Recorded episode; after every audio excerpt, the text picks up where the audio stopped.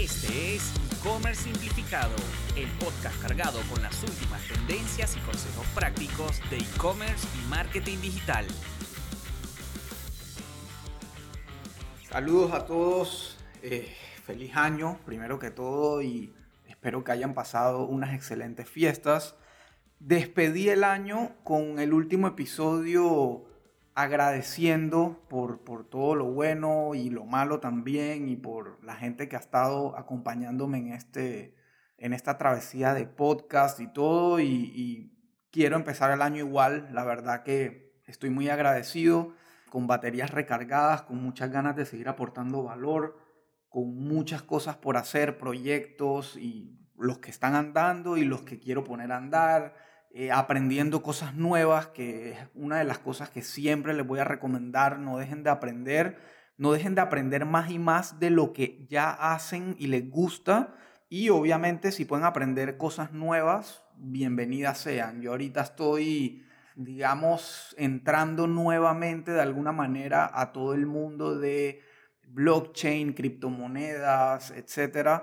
Es un tema que bueno, y eso lo, contaré más adelante porque quiero grabar un par de episodios al respecto, pero es un tema con el que tuve, por así decir, un fiasco hace algunos años, cuando, cuando incluso no mucha gente le interesaba o no mucha gente lo entendía.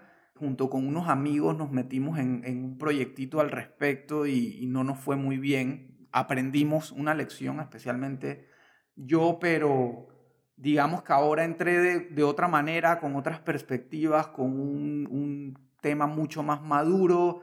Eh, y bueno, quiero aportar un poco de lo que he ido aprendiendo, especialmente porque cada vez más se va relacionando con el mundo del e-commerce y eso no va a parar. Así que hay que estar al tanto de todo ese, ese tema. Si estamos en e-commerce, hay que estar enterados de nuevas tecnologías, web 3.0, blockchain, pagos con criptomonedas, etc. Así que voy a entrar en ese tema con más calma en episodios futuros. Por ahora quería grabar un episodio quizá un poco light. Creo yo que va a ser corto. Quizá se me van ocurriendo cosas en el camino que suele pasar. Pero quería realmente arrancar el año con un episodio un poco más informativo y como que poniéndonos al día para arrancar. Así que bueno, espero que hayan pasado un, excelente fin de año, unas excelentes fiestas. Espero también que se estén cuidando mucho con todo el tema del COVID que otra vez se desató, con todo el tema de la variante Omicron, etcétera. La verdad, es un tema que obviamente es súper importante y se habla todos los días, entonces prefiero evitar hablarlo tanto acá. La verdad me da mucha pereza que usemos este espacio para hablar de algo que vemos en las noticias todos los días, pero bueno, mi esposa y yo, por suerte, hemos estado esquivando balas tipo Matrix porque gracias a Dios no nos ha dado. Aquí en la oficina en Simplify, donde físicamente solamente hay tres personas, aparte de mi esposa y yo, o sea, cinco en total, y bueno, y una cuarta persona que viene, o una sexta persona, perdón, que viene algunos días sí, unos días no y de todos, tres ya están positivos en COVID, así que definitivamente es una realidad que otra vez hay una ola y otra vez hay contagios, pero bueno, esperemos que, creo que el tema de la vacunación realmente ha mostrado resultados muy positivos, así que por ahora eso va por ahí. Una cosa que quería comentar, aprovechar el espacio, recibí un, un review, una reseña del podcast en LinkedIn, una persona que no conozco, y espero conocer algún día, pero que sé por su, por su mensaje en LinkedIn que puso abiertamente en su, en su feed, eh, recomendando el podcast, agradeciendo que, que, me tome la molestia de grabar, etc. De verdad, bueno, José Fernando Vera Echeverry se llama. Eh, tiene un emprendimiento que se llama Wargo Art, que por cierto estuve revisando y me pareció increíble, muy relacionado al tema del arte y imprimible en artículos, eh, suéteres, etcétera. Tengo que ver más a detalle, pero lo que vi por encima me pareció increíble. Eh, así que le deseo muchos éxitos, pero, pero principalmente le agradezco muchísimo porque de verdad ese es el tipo de mensajes que dan ganas de seguir haciendo esto, de seguir grabando. Les confieso que incluso hice una confesión ahí en, en la publicación de él. Pueden entrar a, a LinkedIn a leerla a su perfil o al mío, yo lo reposteé porque de verdad me, me gustó mucho, me, me emocionó mucho. Y, nuevamente gracias, José Fernando. Pero les confieso que ahorita, por ejemplo, estaba a punto de irme a mi casa. En Panamá son las 5 y 40 pm ahorita mismo. Y me acordé que no había grabado y le había prometido a mi, a mi productor, al que me ayuda editando los episodios y subiendo los que iba a grabar. Y me, me regresé, me senté a grabar. Y esa es la parte complicada de esto, es el reto, es la constancia, es sacarle tiempo, es grabar incluso cuando uno está cansado, porque muchas veces la realidad es que cuando tenemos tiempo libre preferimos hacer otras cosas, ¿no? Pasarla en familia, ver televisión, qué sé yo. Y de verdad que es, es retador. Yo me decidí a empezar en el mundo del podcast porque cuando entré al mundo del e-commerce así de lleno, eh, mi principal fuente de información y de aprendizaje fueron los podcasts. Eh, y todavía al día de hoy lo sigo haciendo. Escucho al menos una hora diaria de podcast sobre e-commerce y ahora sobre otros temas. Pero, pero la verdad me ayudó muchísimo, me sigue ayudando, me mantiene al día. Yo soy más de escuchar que de leer, por ejemplo. Ese es mi caso. Y digamos que cuando ya estoy frente a la televisión, lo que prefiero ver es o deportes en vivo o, series o qué sé yo con mi esposa, pero, pero definitivamente sentarme a ver noticias y eso no es lo mío. Entonces, esto a mí el tema del podcast me ayudó muchísimo y a raíz de que prácticamente todo el contenido que encontré en ese momento era en inglés, se me, creó la idea como de, como de empezar a grabar yo también mi propio contenido de todo lo que voy aprendiendo sobre la marcha, experiencia, práctica, teoría, todo en español y aterrizado al mercado latinoamericano aparte porque uno encuentra muchísima información y normalmente es o de Estados Unidos o de Europa que son mercados completamente desarrollados y diferentes, donde todo está a la vanguardia, donde la gente tiene otra mentalidad, otra cultura, están como muy adelantados versus nosotros, lastimosamente hay que decirlo, en temas incluso eh, no solo culturales, sino de, de, los mismos gobiernos, de la banca, de la logística, en fin. Entonces uno agarra ideas y yo siempre he pensado que cuando uno quiere hacer las cosas bien hay que imitar, obviamente no, no estoy hablando de copiarse al pie de la letra y, violar derechos de autor y tal, sino imitar las cosas buenas. Y, así pienso que crecemos como personas también, imitando las cosas buenas de nuestros padres y bueno, a veces también cosas malas, pero de imitar las cosas buenas definitivamente el camino al éxito pienso yo que siempre va a ser mucho mejor y más rápido.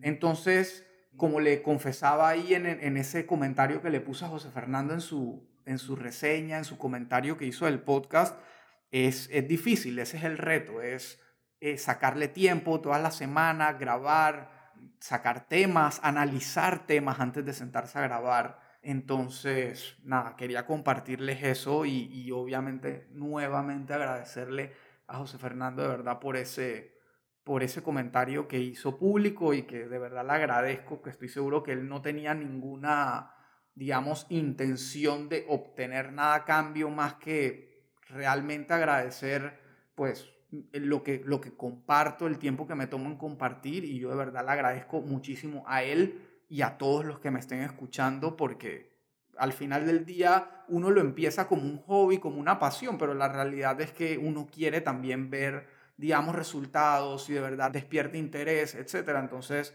con todo lo que uno hace, no solamente con esto. Entonces, de verdad, de verdad, súper agradecido y súper emocionado del comentario. Y bueno, para entrar un poco en materia de lo que nos gusta, han habido desde fin de año y ahora eh, noticias constantes de e-commerce, de Shopify, de todo. Pero como todos los años, Shopify sacó su reporte anual del futuro del e-commerce, que es donde ellos hacen como un recuento de lo que pasó el año pasado y de lo que pronostican o analizan que puede pasar en el año, en este año y lo que viene a futuro. Entonces sacaron un reporte súper completo, incluso me parece que es de los más completos que he visto, con muchísima información que sería imposible eh, comprimir toda en este episodio, si se quiere analizar bien, pues.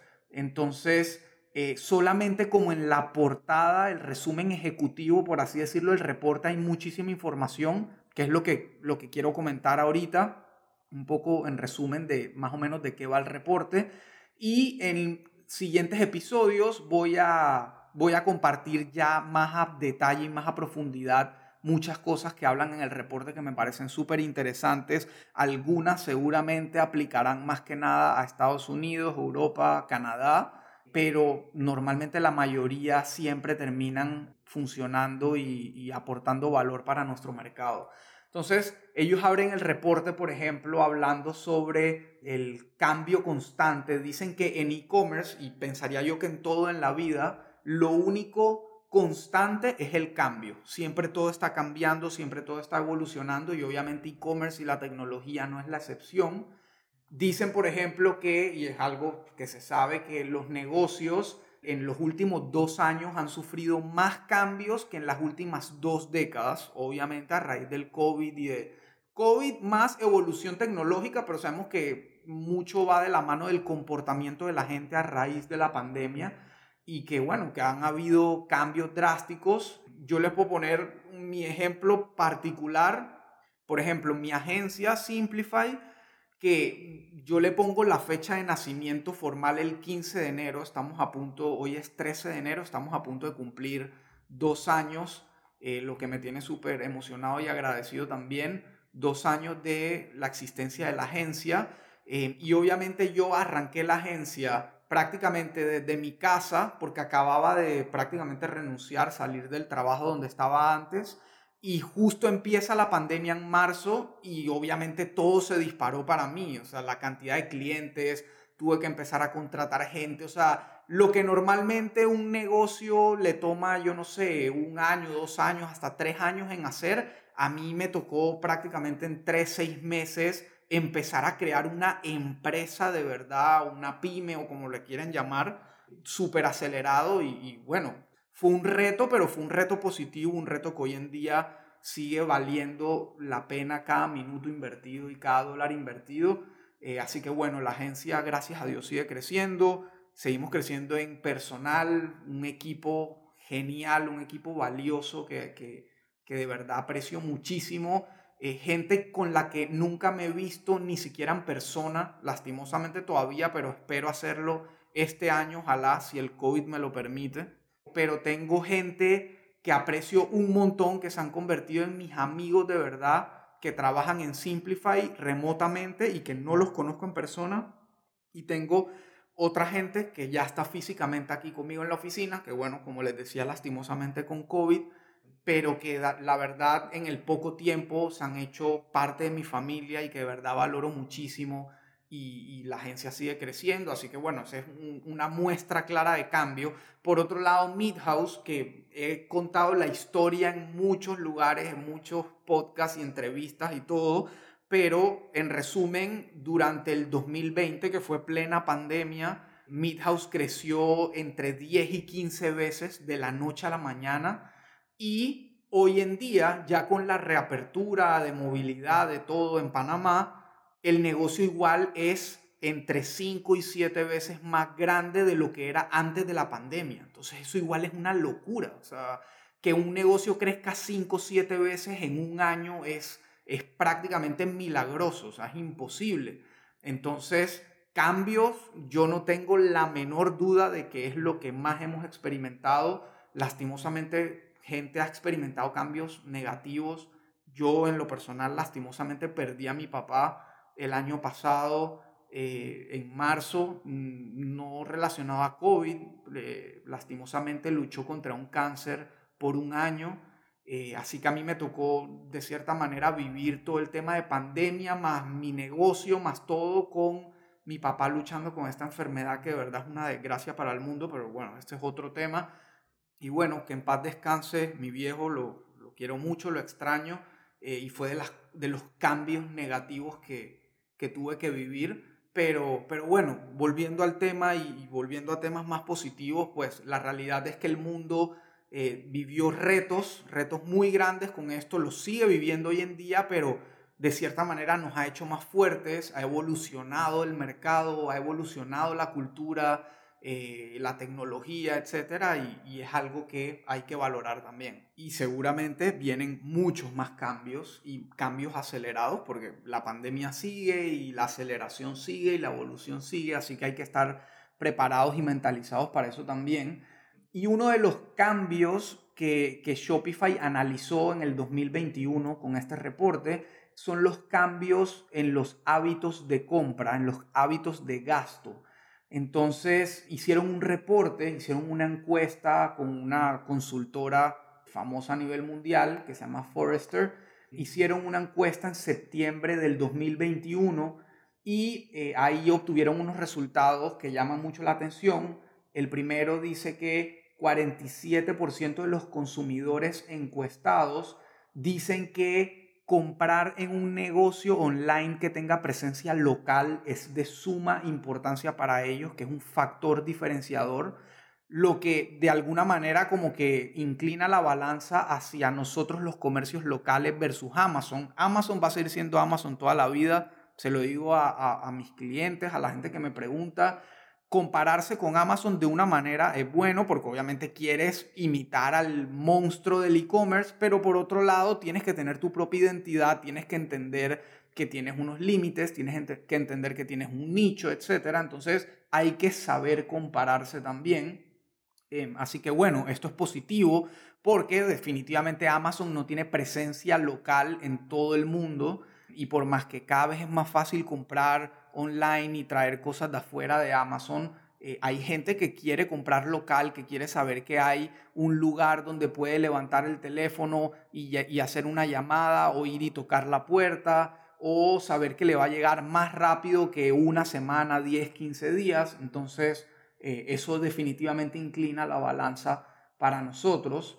Lo otro es que dicen que los consumidores están cuatro veces más dispuestos a comprar de una marca que tenga valores eh, fuertes, que tenga valores, digamos, no sé, de, de inclusión, valores de protección al medio ambiente, eh, valores que, puedan ser, digamos, con los que, con los que se identifique el público, con los que se identifique el consumidor. Entonces, eso es algo que, venimos viendo de, hace tiempo con todo el tema de las generaciones, los millennials, los centennials, cada vez están más interesados por estos temas, cada vez están más interesados por el medio ambiente, por los valores, etc. Entonces es algo que hay que considerar porque como yo siempre repito, y es algo obviamente que leí hace varios años y cada vez me doy más cuenta que es así, para el 2025 más del 50% de la fuerza laboral del mundo va a ser millennial. Entonces,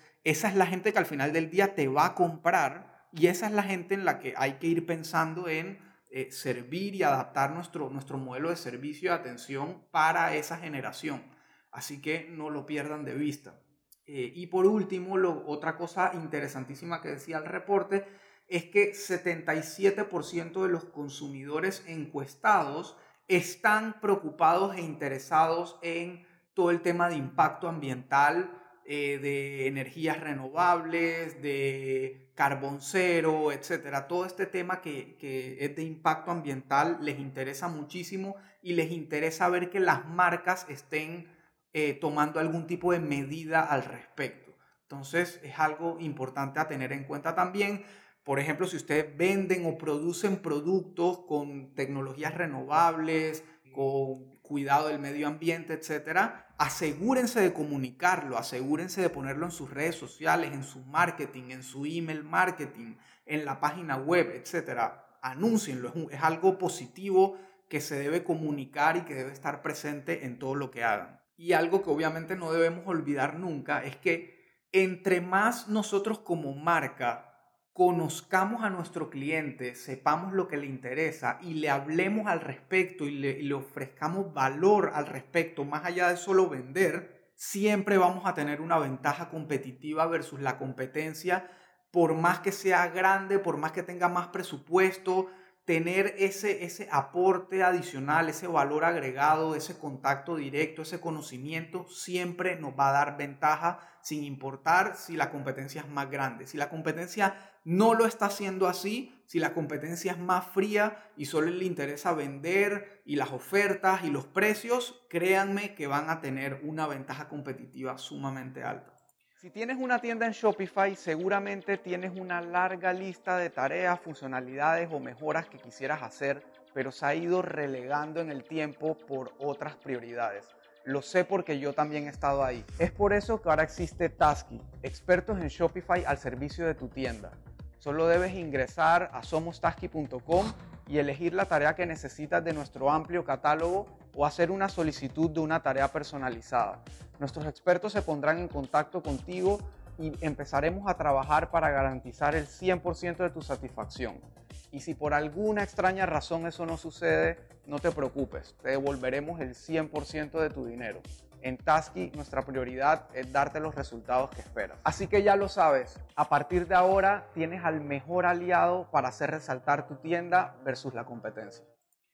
Otra cosa de las que habla el reporte, súper importante, es obviamente recordar que van a seguir habiendo obstáculos en el camino, obstáculos que surgieron a raíz de todo el tema de la pandemia y uno, es, uno de ellos es, por ejemplo, la gente que eh, los comerciantes que importan productos de afuera para vender localmente, los costos de shipping desde China y desde casi cualquier parte del mundo se incrementaron absurdamente y hoy en día está alrededor de los 10 mil dólares traer un contenedor, por ejemplo, de mercancía, lo que lo hace cuatro o cinco veces más alto de lo que normalmente es. Y eso por ahora va a seguir todo ha subido, el petróleo, todo, la demanda, todo ha subido, entonces es algo que va a seguir pasando especialmente para la gente que importa productos de afuera. Otra cosa y, que voy a ampliar más en los, en los siguientes episodios con este reporte es el tema de la privacidad. La privacidad sabemos que es un tema que se ha venido abordando desde hace un tiempo primero empezó Europa, luego entró Estados Unidos, con algunos estados haciéndolo más fuerte que otros, y ahora casi que en todos los países se han implementado políticas de eh, privacidad de datos.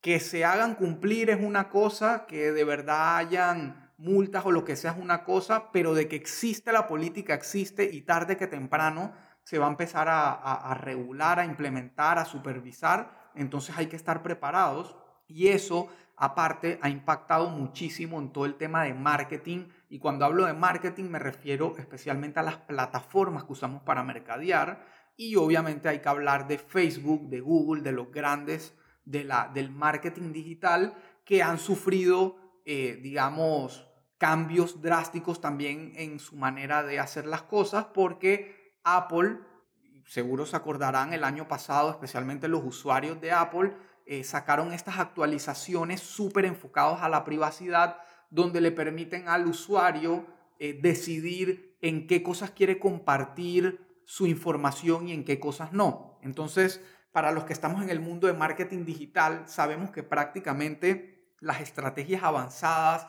y el marketing personalizado depende muchísimo de eso, depende muchísimo de la data que los dispositivos y los navegadores suelen compartir con esas plataformas. Entonces eso obviamente impacta durísimo en todo, en las métricas, en las estrategias, en todo. Nosotros en Simplify lo hemos visto, pero estoy seguro que no tan notablemente como agencias en Estados Unidos o en Europa. ¿Por qué? Porque en Latinoamérica, y especialmente en Panamá, en Colombia, yo diría que prácticamente en toda Latinoamérica, el market share de celulares Android es sumamente superior al de Apple. Entonces, la realidad es que los celulares Apple siempre están relacionados a un nicho de mercado con cierto poder adquisitivo, pero igual con tener la gran mayoría del mercado en Android nos sigue favoreciendo a nosotros para poder hacer nuestras estrategias de marketing. Ahora, la realidad es que tarde que temprano Google y Android se van a montar de cierta manera en esas políticas también. Aparte, Facebook y Google, como digo, de cierta manera ellos no pueden armar su plataforma para Android y otra para Apple. ellos les toca ir evolucionando a medida que su mercado más importante, que en este caso, en muchos casos es Apple, lo va demandando. Así que eso igual nos impacta a todos, aunque nuestro mercado sea más Android que Apple, pero bueno, eso hay que, hay que ir viendo cómo sigue avanzando. La realidad, y que lo decía el año pasado y lo sigo diciendo ahora, es que hay que apostarle cada vez más al email marketing. Desde hace mucho tiempo es el canal que más eh, ingresos aporta a un e-commerce cuando se hace bien. En, en, las cuentas que manejamos en Simplify, en Meethouse, etcétera, siempre estamos viendo alrededor de 40 al 50% de los ingresos atribuibles a email marketing y la razón es porque en email marketing la data del cliente la tenemos nosotros, es nuestra, nosotros la manejamos, obviamente con cuidado, totalmente prohibido compartirla con terceros y esto obviamente es una recomendación que les doy porque obviamente ustedes pueden hacer con su base de datos lo que quieran. Obviamente ahorita hay políticas de, de, de gobierno que te prohíben hacerlo, pero bueno, ya eso es otra cosa, es decisión de cada quien, pero a nivel de, digamos, ética profesional, jamás recomendaría que utilicen la base de datos de sus clientes para otra cosa que no sea lo que ellos aceptaron recibir, que es información sobre tu marca y tu negocio. Entonces eso tienes que valorarlo y eso es sin duda alguna lo que más te va a aportar en marketing a tu negocio. Cada vez más importante crear esas relaciones uno a uno utilizando plataformas como email marketing, como SMS y seguramente van a seguir saliendo eh, plataformas y cosas al respecto. Ahora, email marketing no se salva de las políticas de privacidad y de los cambios de privacidad, especialmente en Apple. Por ejemplo, Apple también en una de sus últimas actualizaciones impactó el mundo del email marketing porque eh, los que utilizan Apple y utilizan la aplicación de mail que viene con el celular, esa aplicación ya tampoco le va a compartir data de eh, el uso del correo electrónico a las plataformas que se utilizan para ese tipo de marketing. Entonces, por ejemplo, podemos ver cosas como que el open rate, el porcentaje de apertura de una campaña en, en un mercado como Estados Unidos es prácticamente imposible medirlo de manera certera hoy en día porque todos los usuarios que pusieron que no quieren compartir su data en esa aplicación, entonces no, no reportan hacia atrás, hacia la plataforma, si abrieron o no abrieron el correo, si le dieron clic o no le dieron clic. Entonces se van, se van generando retos importantes que hay maneras de solventar, digamos, alternativas, que son algo técnicas de explicar ahorita, pero igual representan un reto gigantesco para los marketers. Entonces, una de las cosas que dice el reporte es que pronostican que el 80% de los marketers, de la gente que se dedica a marketing digital, para el 2025 van a haber abandonado los esfuerzos de personalización de marketing. O sea, van a dejar de hacer estrategias pensando en personalización tipo eh, si el usuario le dio clic a este anuncio y vio tal página de producto, entonces quiero que ahora le mandes este anuncio. Toda esa parte personalizable es posible que se pierda o que se deje de, de hacer el esfuerzo. O sea que el mundo del marketing va a sufrir cambios gigantescos de aquí en adelante del marketing digital y hay que estar preparados para eso. Nosotros en Simplify, obviamente, constantemente estamos leyendo, informándonos, estudiando, preparándonos para todos esos cambios, pero por ahora la realidad, hay que decirlo, en Latinoamérica, especialmente en Panamá, no se ha sentido tanto como en Estados Unidos. Así que igual esos obstáculos hay que verlos como oportunidades, oportunidades para diferenciarse de la competencia, porque a la competencia le va a costar trabajo adaptarse rápidamente a este tipo de cosas, así que entre más rápido uno lo haga, pues más beneficioso va a ser versus eh, la competencia, valga la redundancia, así que no lo, no lo pierdan de vista tampoco. Y para ir cerrando, y un tema súper, súper importante que yo realmente lo he vivido con Midhouse, lo viví en mi anterior trabajo en Do Center y lo sigo viviendo con mis clientes en, en la agencia, y es el tema de la omnicanalidad. El tema de la omnicanalidad se viene escuchando de hace varios años, pero realmente yo pensaría que nadie lo había aplicado o entendido o vivido realmente como es, sino más bien como algo teórico, especialmente acá en Latinoamérica. Pero el tema de la omnicanalidad, que básicamente es brindarle la misma atención, el mismo producto, el mismo servicio, el mismo todo al cliente sin importar el canal que elija para interactuar contigo. Y obviamente aquí estamos hablando, por ejemplo, en el caso de Midhouse, para ir ya directo al grano, en Midhouse nacimos en digital, en una página web, entonces nosotros comercializábamos nuestro producto exclusivamente online en e-commerce, en, una tienda en línea, pero también recibíamos consultas o, incluso recibíamos pedidos y seguimos recibiendo por WhatsApp, por mensaje directo de Instagram, etc. Entonces digamos que eso es un tipo de omnicanalidad 100% digital, pero es omnicanalidad. Pero a lo que voy es que en abril del año pasado nosotros inauguramos nuestra primera sucursal física, que era un proyecto que teníamos en mente incluso de antes de la pandemia, obviamente a una menor escala. Ahora resultamos inaugurando una tienda como de 70 metros cuadrados con un montón de productos, que eso puedo hablar más adelante un poco más, pero eh, el punto es que en, ese, en ese aspecto, digamos que cerramos el ciclo omnicanal más tradicional, que es tener un canal en línea y tener un canal físico para que tus clientes decidan dónde quieren ir. Entonces, recuerdo muy bien que con otros clientes o con mi anterior trabajo, siempre existía la duda como que cuántos clientes del canal digital se me han ido del canal físico o cuántos clientes del canal físico se me fueron del digital. Y la realidad es que hoy en día estoy más seguro que nunca que esa pregunta no tiene ningún sentido. Porque al final, si nosotros somos una empresa, una marca, ¿qué importa dónde te compren? ¿Qué importa si el cliente quiere ir a la tienda física hoy y comprarte online mañana? Al final, el propósito es que el cliente siga prefiriéndote a ti y que te compre. Entonces, ese definitivamente es un chip, un mito, como le quieran llamar, que tenemos que sacarnos de la cabeza ya en definitiva no podemos pensar más así, no podemos medirnos internamente de cuántos clientes se me fueron a un lado al otro, porque la realidad es que no tiene sentido. El cliente quiere ir a donde quiera ir y punto. Tu, tu prioridad es darle ese mismo servicio y ese mismo atención, lo que sea, la misma experiencia, era lo que quería decir, en cualquier canal que tú le pongas a disposición. Si tú quieres que tu cliente vaya solo a tu tienda física, entonces no te tomes la molestia de abrir una tienda online, porque entonces te, vas a torturar a ti mismo. Necesitas que el cliente vaya donde quiere y que la experiencia sea buena. E incluso para digamos, terminar de enmarcar mi comentario y mi análisis, que, de verdad lo he vivido y lo vengo viviendo por, varios, varios meses o, años, no sé.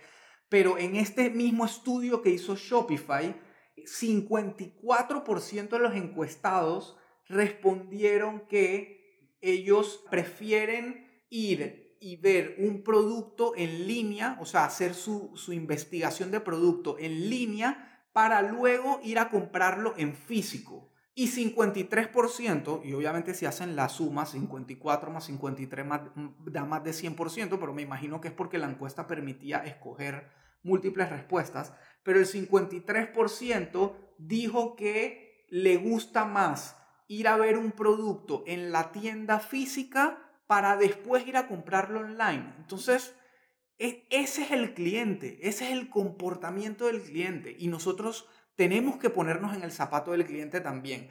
Yo, por ejemplo, con mi esposa, el año pasado eh, queríamos comprar una refrigeradora nueva y fuimos al lugar, fuimos a la tienda a verla físicamente, a abrir la puerta, medirla, etcétera, y después la terminé comprando online porque ya estaba seguro que esa era la que quería. Y eso es lo mismo que hace nuestro cliente. Así se comportan, así funciona y tú no puedes forzar una cosa o la otra, al revés. Tienes que dejar que fluya como ellos quieran fluir. Y así mismo pasa de otra manera. Tenemos clientes en Midhouse que se fijan del inventario en línea a ver si un producto hay o no hay y al rato están en la tienda física escogiendo ellos mismos sus productos y metiéndolos a la, a la, carretilla. Entonces, eso no va a cambiar, al revés, va a seguir así y los clientes van a seguir eligiendo el canal que más les sirva, no para siempre, sino para el momento, porque el cliente cambia de momento. Yo puedo tener un cliente que hoy, hoy no confía en comprarme online, entonces va a mi tienda física y como se da cuenta que es una empresa seria, con productos buenos y tal, la, segunda compra probablemente me la haga en línea porque le es más fácil o le beneficia más, le facilita la vida comprar en línea. Entonces, así es, así va a ser siempre. De nuevo les digo, no pierdan la calma, no pierdan su tiempo analizando si se les fue un cliente de un lado a otro. Obviamente evalúen los KPI, las métricas de cada canal, qué está funcionando, qué no, eh, por dónde se convierte más, por dónde se convierte menos, qué productos les gustan más en un canal, qué productos en otro. Esa sí es data valiosa, eso sí te ayuda a mejorar la experiencia y a mejorar tu negocio. Pero cuánta gente se te fue de online a físico o de físico online, eso para mí es una pérdida de tiempo, no tiene sentido porque somos una marca y al final el cliente interactúa con la marca, no con el sitio o la tienda física. Entonces, bueno, quería cerrar con eso seguramente viene mucho más contenido, mucha más información. Este mismo reporte de Shopify tiene detallado un reporte que habla del futuro del e-commerce ya aterrizado a muy digital. Luego tiene otro reporte del futuro del retail, el retail tradicional, de la tienda física, tal. Y, eh, o retail en general, mejor dicho, comercio en general. Y tiene otro reporte del futuro de eh, la logística y los envíos. Entonces, hay muchísima información para compartir, aparte de lo nuevo que estoy aprendiendo, de, que, de lo que les quiero hablar para que estén al día con toda esta tendencia, especialmente enfocada a e-commerce. Así que bueno, nos vemos en los próximos episodios o nos escuchamos o bueno, nos vemos porque seguro van a haber entrevistas en YouTube y saben que normalmente cuando entrevisto eh, tengo invitados especiales saco ese episodio en audio y en YouTube también. Así que si se han perdido alguna, les recomiendo que visiten el canal de Simplify e-commerce en YouTube para que puedan ver esos capítulos con invitados especiales y que van a ver grandes invitados este año también. Así que nuevamente muchas gracias por acompañarme hasta aquí. Creo que este es el episodio 73, si no me equivoco. Así que bueno, nos acercamos al episodio 100. Espero hacer algo especial para ese momento. Y cuídense mucho, protéjanse, cuídense, sigan trabajando, sigan teniendo éxitos y nos vemos en la próxima. Esperamos que hayas disfrutado del episodio de hoy y puedas ponerlo en práctica en tu negocio. Recuerda que si buscas ayuda con tu negocio o proyecto digital, puedes agendar una llamada de consultoría totalmente gratuita con Elías, ingresando en www.simplify.agency.